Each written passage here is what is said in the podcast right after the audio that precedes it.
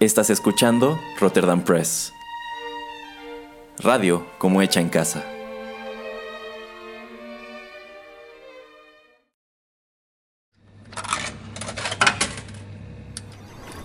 Los videojuegos han deleitado tus sentidos en la pantalla y ahora lo harán en la radio a través de su música.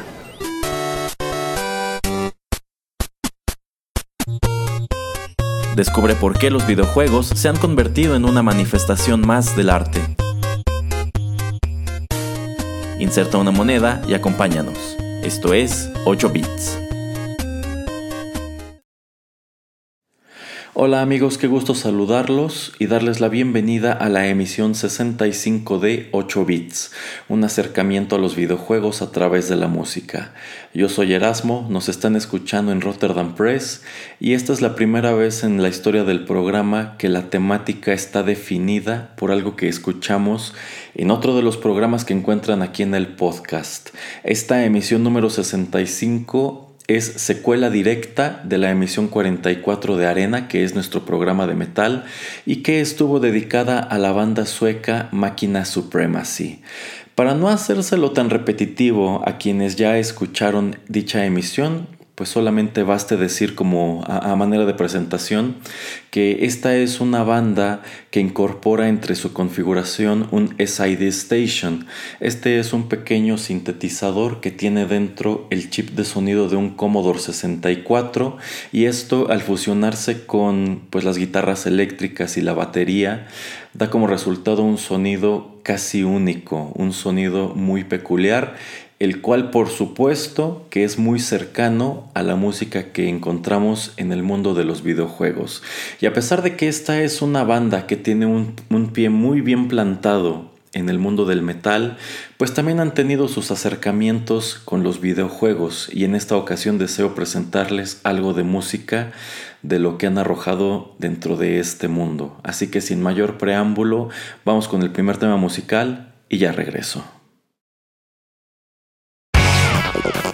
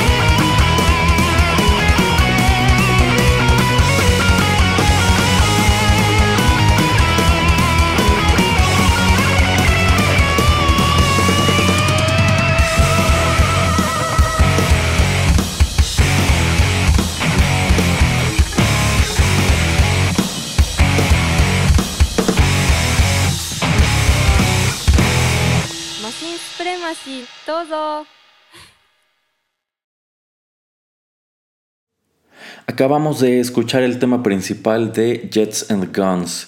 Este es un juego que apareció para PC en el año 2004, cuya banda sonora fue escrita e interpretada en su totalidad por Máquina Supremacy. Este es un juego de los que coloquialmente referimos como de naves y fue desarrollado de manera independiente por un pequeño estudio checo llamado Raking Grass. Y la verdad es que nunca he jugado esto. De hecho, solamente lo conozco por este dato, porque es el primer videojuego que musicalizó Máquina Supremacy de regreso en el año 2004. Es su crédito más eminente, por así decirlo, dentro de esta industria, pero no es un juego que conozca a detalle.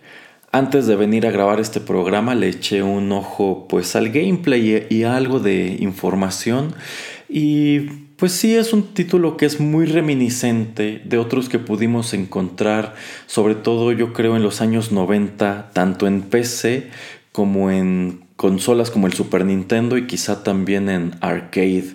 Quizá a algunos este juego les recuerde títulos como Gradius, pero de hecho a mí me recuerda un juego que disfruté mucho siendo niño, un juego de PC llamado Tyrian, que bueno, incluso a mí me sorprendió, o quizá no me sorprendió tanto encontrar en eh, pues el artículo de Wikipedia de este videojuego que una de las principales influencias que tuvieron los desarrolladores de Jets and Guns al momento de crear este título fue precisamente Tyrian. Tyrian no fue un juego de naves súper famoso, lo desarrolló Epic Mega Games, eh, pero era un juego muy bueno. Era un juego de muchísima acción, muy ingenioso, con un altísimo nivel de rejugabilidad y que a pesar de lo simple que podía resultar su mecánica, de ninguna, era, de, ninguna manera era monótono, ofrecía un excelente desafío y encima de todo tenía mucha historia. Era un juego muy completo, digamos que ya era casi casi como un RPG de naves. Y de hecho cuando asomé al gameplay y a la información que está disponible sobre, sobre Jets and Guns, es lo primero que me vino a la cabeza. Este juego se parece mucho a Tyrian y pues qué sorpresa, ¿no? Encontrar que efectivamente la intención de los creadores del juego era emular Tyrian y otros títulos de, pues de esa época, como ya mencioné, Gradius, quizá algunos de ustedes se acuerden del muy simpático Parodius que apareció para el Super Nintendo, etcétera, etcétera. Em, este es un título que de hecho no llega a consolas y me parece que tampoco está disponible en dispositivos móviles. Eh, creo que efectivamente la única manera de jugarlo es en la computadora. Y a pesar de que es un título pequeño, que se ve que no se hizo con mucho dinero, la verdad es que tiene mucho corazón y creo que uno de los grandes valores del mismo es que los desarrolladores se acercaron a esta banda para encargarles la música. Y la verdad es que hicieron un trabajo excelente. Así como se escucha este tema principal de dinámico, lo es en general toda esta banda sonora y yo siento que eso le aporta bastante porque este es un título con mucha acción este es un juego de naves en donde ocurren un montón de cosas en la pantalla sin que se sienta saturado. Es un juego veloz. Entonces creo que la música le va como anillo al dedo. Y ya se los dije, esta es la primera incursión que tiene la banda con el mundo de los, de los videojuegos. Es el primer título para el cual desarrollan música. Y de hecho, pues de cierta manera destaca como una rareza dentro de su discografía porque ya se los dije. El grueso de su producción es música metal y yo estoy seguro que probablemente a ellos les gustaría hacer más cosas como esta, pero lo cierto es que no los han invitado pues gran cosa. Eh, Máquina Supremacy no es una banda así súper conocida como otras que podemos mencionar del mundo del metal, pero pues me late que es una banda que con los años poco a poco se ha dado a notar y se me hace muy padre, pues que siendo una banda que tiene entre su sonido elementos que son muy propios de la música de los videojuegos, de la música de la era de los 8 bits y del temprano arcade, pues se me hace padre que hayan llegado en algún momento de su historia a este punto. Está muy recomendable el juego, está muy recomendable la banda sonora. Pueden escucharla completa en YouTube, también en Spotify y ya lo mencioné también en Arena, pero no está de más repetirlo aquí. Casi toda la discografía de esta banda está disponible en su sitio web para que allí la escuchen e incluso la pueden descargar. Entonces eso se me hace pues muy chido de su parte y digamos que de esa manera no hay pretexto para no, para no, para no asomar a lo, que, a lo que realizan, que espero que les guste a ustedes tanto como a mí. Pero bueno, vamos con más música.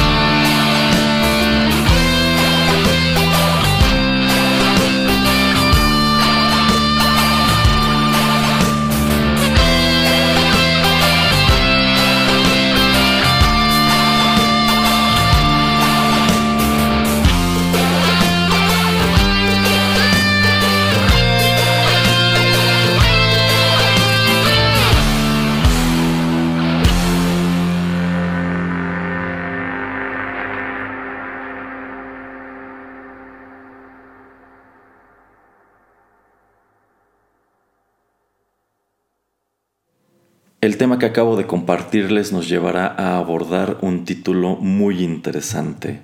Acabamos de escuchar el tema principal de Great Gianna Sisters. Esta es una composición de Chris Hulsbeck para el videojuego homónimo de 1987 que apareció para el Commodore 64. Este es el cover que presentó Máquina Supremacy en su álbum del año 2004 Arcade que de hecho es su segundo álbum de estudio, y esta pista es ahora sí el primer acercamiento de facto que tiene esta banda al mundo de los videojuegos. Jets and Guns es el primer soundtrack que les encargan, pero lo primero que ellos presentan, que nos viene directamente de esta industria, es precisamente este excelente cover que hacen del tema principal de Great Gianna Sisters. ¿Y por qué les digo que este es un título interesante? No sé si ustedes como escuchas estén familiarizados con este título. Es probable que no, porque dentro de lo que cabe yo siento que en el mundo de habla hispana tampoco es como que nos hayamos familiarizado gran cosa con esta consola específica, con el Commodore 64. Pero para quienes sí la conocieron, Great Gianna Sisters es un juego legendario e infame a la vez. ¿Por qué? Bueno, este juego apareció en 1987 y es considerado un fusil muy descarado, un rip-off, un plagio de Super Mario Bros., el videojuego insignia del NES que Nintendo arrojó al mercado dos años antes, en 1985. Y es que las similitudes van desde el título, mientras que Mario y Luigi son los Super Mario Brothers, Gianna y su hermana María son las Great Gianna Sisters. Y este título es un juego de plataformas que se juega pues prácticamente idéntico que Mario, cuyo primer nivel es sospechosamente parecido al primer nivel de Mario, con pues texturas como de ladrillos, con un cielo azul, nubes en lo alto, con un personaje cuya, cuyos movimientos pues se limitan a moverse, bueno, desplazarse de manera horizontal y a saltar, y que de hecho tiene como motivos recurrentes cosas como hongos, como flores, y de hecho los villanos son pues muy parecidos a los Goombas, solamente que estos Goombas como que tienen alas, que de hecho ese es un trato que los Goombas ya tendrían en, en Mario 3. Entonces la verdad es que hay muchísimos elementos en común entre los dos videojuegos. Eh, es muy difícil decir pues qué tanto tomaron inspiración los creadores de este juego de Mario y qué tanto pues tenían la intención deliberada de, plagiar elementos que encontraron en ese videojuego que era pues muy, popular en, esa época. Eh, pero bueno, afirma este refrán que pienses mal y acertarás. Entonces, pues bueno, es, es fácil deducir por qué este juego desapareció tan de repente. Existe una leyenda urbana que afirma que tras el lanzamiento de Great Gianna Sisters, que dentro de la biblioteca del Commodore 64 fue un juego muy llamativo y muy aplaudido, pues que Nintendo habría desarrollado al estudio alemán que lo desarrolló. Pero lo cierto es que no existe evidencia de que en algún momento se haya interpuesto dicha demanda como una especie de cis antisist. Sencillamente yo creo que, lo, que, algo que le pegó a este juego es que el estudio estaba consciente de todas estas similitudes y quizás si lo empujaban más, ahí sí se hubieran metido en un problema con Nintendo. Y es que yo estoy seguro que a mucha gente pues no le pasó por, no, no le pasó desapercibido todo esto que acabo de comentarles. Entonces digamos que de qué iban a terminar mal parados, iban a terminar mal parados. Tampoco le ayudó que el Commodore 64 no pudo competir en popularidad ni alcance con el NES, tanto así que bueno, la consola se terminó por, por extinguir y ahora solamente es un artículo de colección. Pero eso no quita que este sea un juego que hasta hoy se comenta mucho porque Pues para muchos críticos de esta industria de los videojuegos, para gente que conoció ambos títulos, Mario y Yana Sisters en los años 80, Yana Sisters era un juego muy superior. Yo no lo he jugado, también vi algo del gameplay antes de venir a grabar. Y si ustedes se fijan en, en los cajones de comentarios de YouTube, en las reseñas y en los videos que hay de cómo era el interior de este juego, pues muchos de ellos señalan que era un título muy divertido y que era un título que pues prácticamente había agarrado todas las cosas que hacían genial a Super Mario Bros. y lo había pues mejorado considerablemente. Y el aspecto más aplaudido del juego, de hecho, es la música, la música de Chris Hulsbeck que bueno, se presentó originalmente en un formato de 8 bits y, si, y, ya estaba muy padre desde ese entonces.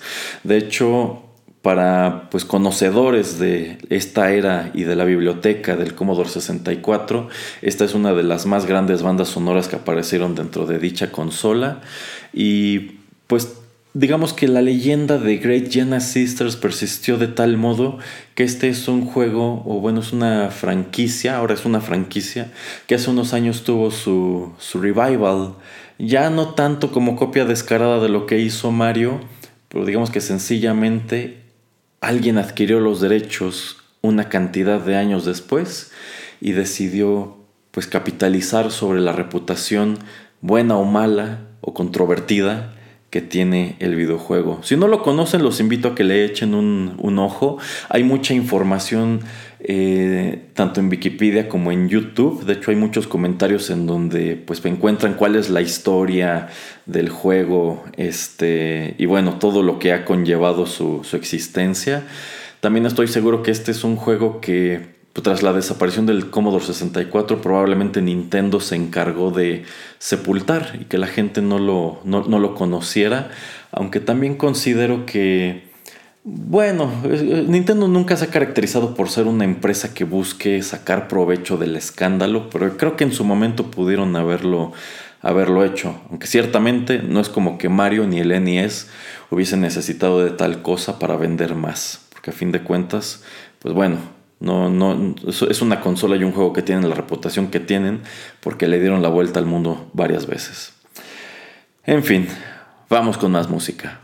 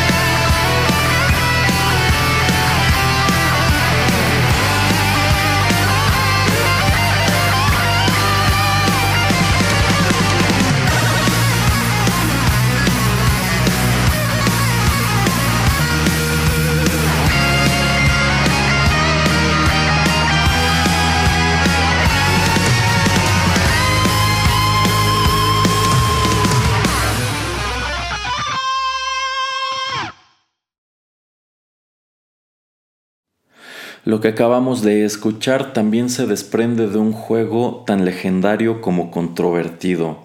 Ese fue el tema principal de Bionic Commando que apareció para el NES en 1988. Es una composición original de Junko Tamiya, pero Máquina Supremacy lanzó este cover como una pista individual en el año 2008. Y es que ya lo mencioné en la emisión pasada de Arena, pero no está de más eh, apuntarlo una vez más aquí en 8 bits. Esta es una banda con una discografía bastante amplia, son muy prolíficos y si bien solamente tienen alrededor de 10 u 11 álbumes de estudio, tienen muchísimas pistas sueltas como esta, canciones que graban por grabarlas y suben por subirlas a su sitio web para que tú puedas escucharlas. Bionic Commando es otro título muy famoso, es uno de los tempranos éxitos de Capcom en el NES, hasta hoy se sostiene como uno de los grandes clásicos de este desarrollador que vaya que cosechó éxitos en la segunda mitad de los 80, todos los 90, principios de los 2000 y bueno, hasta hoy se sostiene como uno de los desarrolladores líder y más aplaudidos en la industria de los videojuegos. Bionic Commando de ninguna manera es tan famoso como otras propiedades suyas como Mega Man, pero eso no quita que si ustedes crecieron en los años 80 y tuvieron un NES y tenían interés por este tipo de cosas, probablemente hayan visto este, este, juego en, las tiendas, probablemente lo hayan jugado o se los hayan rentado o lo hayan visto mencionado en la revista Club Nintendo, porque de que fue un título popular, vaya que lo fue.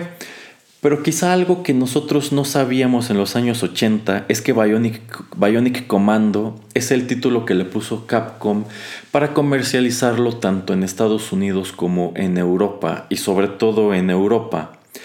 Porque el título original de este juego allá en Japón es Hitler's Resurrection Top Secret. Y bueno, desde que escuchamos ese título como que sospechamos que probablemente este juego algo tiene que ver con la Segunda Guerra Mundial. Pero lo cierto es que no, porque la historia de este videojuego está ambientado en los años, ambientada en los años 80. Y mientras que acá en América y en Europa nos fue presentado como un juego de plataformas y aventura, en el cual controlabas a pues un soldado que peleaba contra una organización llamada The Bats, así como los malos. Pues sucede que esta historia era un poco más elaborada en su versión original en Japón. Allá los bats en realidad son los Nats o los Nazis. Y el juego se llama Hitler's Resurrection porque en realidad este personaje, el personaje principal, Lad Spencer, asoma al hecho de que pues digamos que el partido nazi o toda esta maquinaria bélica nazi de Alemania de la Segunda Guerra Mundial, pues ha seguido operando en secreto y, Hitler, y ha resucitado a Hitler y pues continúan con sus planes de dominación mundial y bueno, Lad Spencer tiene que valerse de su garra mecánica o su grappling hook para abrirse paso a través de estos niveles y detener la amenaza y hay muchos elementos al interior del juego que fueron cambiados además del título y el nombre de pues esta organización de los villanos. De hecho en la versión original en Japón al interior del juego sí aparecen svásticas y estos como banners rojos que, con los que los nazis decoraban las calles. Y bueno, para los puertos de América, y hay que subrayar también los de Europa, pues cambian toda esta parafernalia, cambian las svásticas por unas águilas que siguen siendo más o menos reminiscentes de esas águilas que utilizaban los nazis en, su propaganda, pero digamos que pues es un poco más fácil de, disimular, ¿no? Digamos que llevas con, con esta imagen llevas un poquito menos de riesgo de generar controversia, aunque bueno, si tomamos en cuenta que esos son unos estandartes demasiado icónicos y aquí lo único que estás haciendo es cambiar la suástica por esta águila que a fin de cuentas es negra y sigue teniendo este fondo blanco con rojo, pues vamos, creo que tú entiendes muy bien a qué es a lo que está a, qué es lo, a lo que hace alusión. Yo creo que sobre todo ahora que somos adultos, probablemente cuando éramos niños, pues es algo que nos, ni nos iba ni nos venía, pero bueno, de que resulta curioso precisamente por esta situación, pues de eso no nos cabe duda. Y bueno, siendo un gran clásico en la biblioteca tanto del NES como de Capcom, y si tomamos en cuenta que pues lo que va de estas primeras dos décadas del siglo XXI, hay mucha nostalgia por productos que nos vienen de los años 70, los años 80 y ahora hasta también de los años 90, pues resulta que hay un remake de Bionic Commando con gráficas muchísimo más actuales. Apareció en el año 2009 y Máquina Supremacy no graba este cover pues solamente por el gusto de realizarlo, sino que Capcom se los encarga para que aparezca dentro de la banda sonora del remake en el año 2009. Entonces, este es otro acercamiento, creo yo, nada menor que tiene Máquina Supremacy con la industria de los videojuegos y los acerca una vez más a un título bastante, bastante curioso. Al igual que como les dije con Great Giana Sisters, hay muchísima información sobre Bionic Commando a la cual vale la pena asomen en una oportunidad que tengan, ¿vale? En fin, vamos con la penúltima canción de nuestro programa.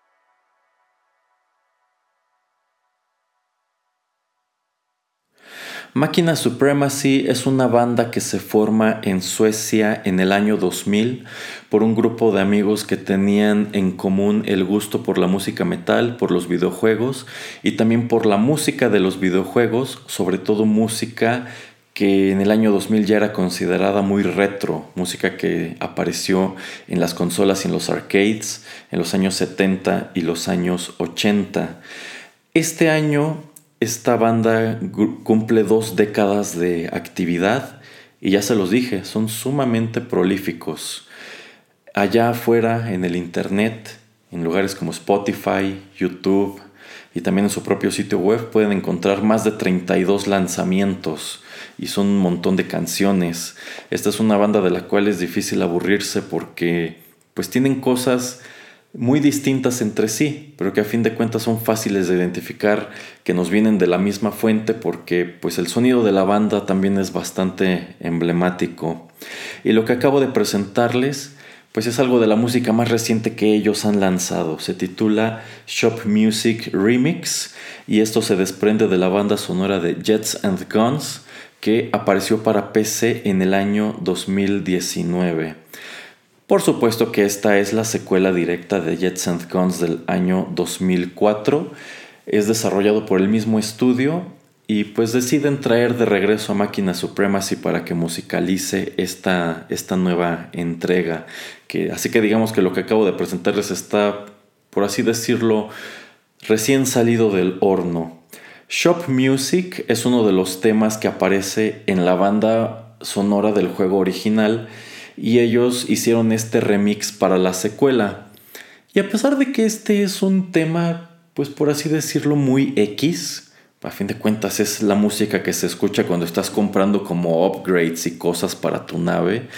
Y pues se supone que es música que no debe tener como mucho protagonismo. Quizá como son temas que de repente podrían considerarse de relleno o que los jugadores no les van a prestar mucha atención, pues luego no están muy padres. Pero algo que se me hace muy interesante de la banda sonora de los Jets and Guns es que en general la música está muy chida, muy muy chida. Creo que es algo que no tiene desperdicio. Y pues no hay mucha música que repita del primer al segundo juego. Pero si tomamos en cuenta que escribieron una canción muy padre nada más para la tiendita de los upgrades, pues se me hace muy, se me hace muy chido que ellos hayan decidido tomarlo y nada más hacerle un remix para el segundo juego. Increíblemente, en un título de este tipo, un juego cargado de acción que tiene mucha música metal, creo que una de las mejores composiciones es, irónicamente, la música de la tiendita. Es como cuando hablamos sobre el juego de Batman del 89, que uno de los temas más padres de esa banda sonora era el del Game Over. Pero bueno, son curiosidades que de pronto uno se encuentra en, en, esta industria, ¿no? Y bueno, en todas partes en general, de repente yo creo que ocurren cosas como esta, que quizá incluso Máquina Suprema si escribió esto, pues sino como relleno, con la conciencia de que pues no es, un, no es el tema de un nivel, no es el tema de un jefe, no es el opening, no es el ending, es sencillamente música, por así decirlo, como de elevador, como metal de elevador. este, pero pues el resultado estuvo muy padre. A menudo, de pronto, cuando uno menos se lo propone es cuando hace las mejores cosas, ¿no? pero bueno, eh, Jets and Guns 2 es considerablemente parecido a su antecesor. Eh, aparece una buena cantidad de años después, más de 10 años después del lanzamiento del original. Honestamente no estoy seguro si este desarrollador checo tiene muchísimas más cosas. Eh, pero bueno, quizá podría asomar a eso, investigar y pues, quien quita y después hacemos una emisión de 8 bits dedicada a videojuegos de Raking Grass. Pero bueno, me parece padre que todo, aunque sea todo ese tiempo después, hayan decidido hacer una secuela y esto nos dé, nos dé la oportunidad de asomar a más música de Máquina Supremacy, que bueno, poco a poco se han dado a conocer, poco a poco se han abierto camino a través del mundo del metal, también se están pues metiendo al mundo de los videojuegos. A mí me gustaría que algún día pues los escucháramos en una producción muchísimo más grande no sé, en un RPG, en un juego de peleas, algo, algo. Yo creo que, yo creo que esta banda tiene, tiene mucho que dar, este, a pesar de lo longeva que ha sido hasta ahora. Entonces, pues sin lugar a dudas, por lo menos yo estaré muy al pendiente de qué les depara el futuro, tanto en el terreno del metal como el de los videojuegos. Y también, bueno, como otra de las curiosidades que les mencioné en la emisión pasada de Arena, es que Máquina Supremacy acompañó en algunas fechas a Play. Play es un proyecto pues muy parecido a Video Games Live de Tommy Talarico. Es un proyecto que busca trasladar música de los videojuegos a un formato orquestal eh, no es tan famoso como Video Games Live, incluso no estoy seguro si este proyecto todavía existe, pero pues bueno, se dio a conocer en Europa ya hace algunos ayeres y se me hace muy padre que pues hayan decidido invitar a Máquinas Supremas y a algunas presentaciones para que interpretaran junto con ellos música de la franquicia de Final Fantasy.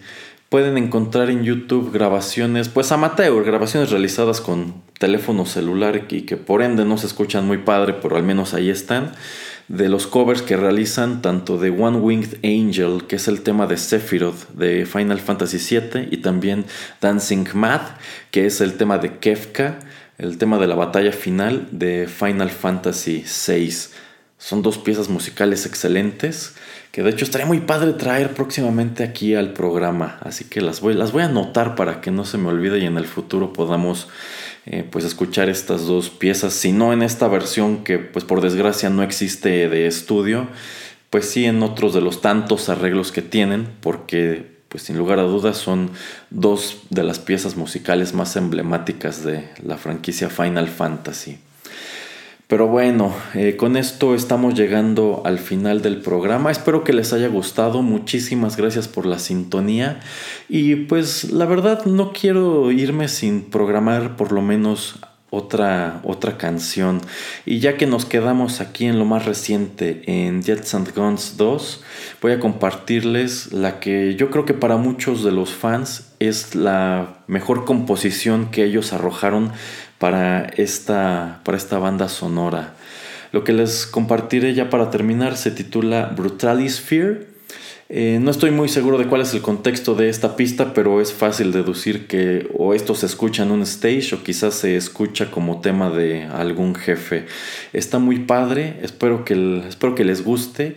Si se perdieron la emisión 44 de Arena, pues ya saben, aquí en el podcast pueden encontrar absolutamente todo, así que pues los invito a que incluso si no son muy fans de la música metal, pero si les gustan los videojuegos o les gustan los sonidos, que nos vienen del mundo de los videojuegos, pues le echen una oreja, porque pues también todo lo que hacen máquinas supremas y en ese terreno está muy padre.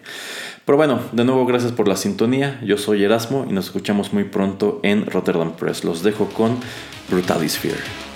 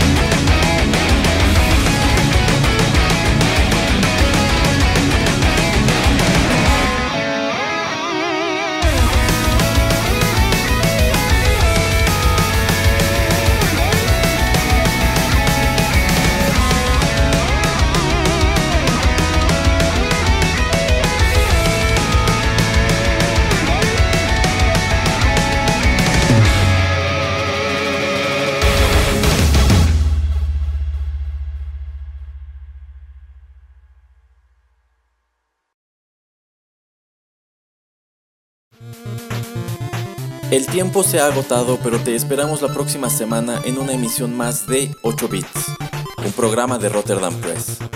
Hasta la próxima.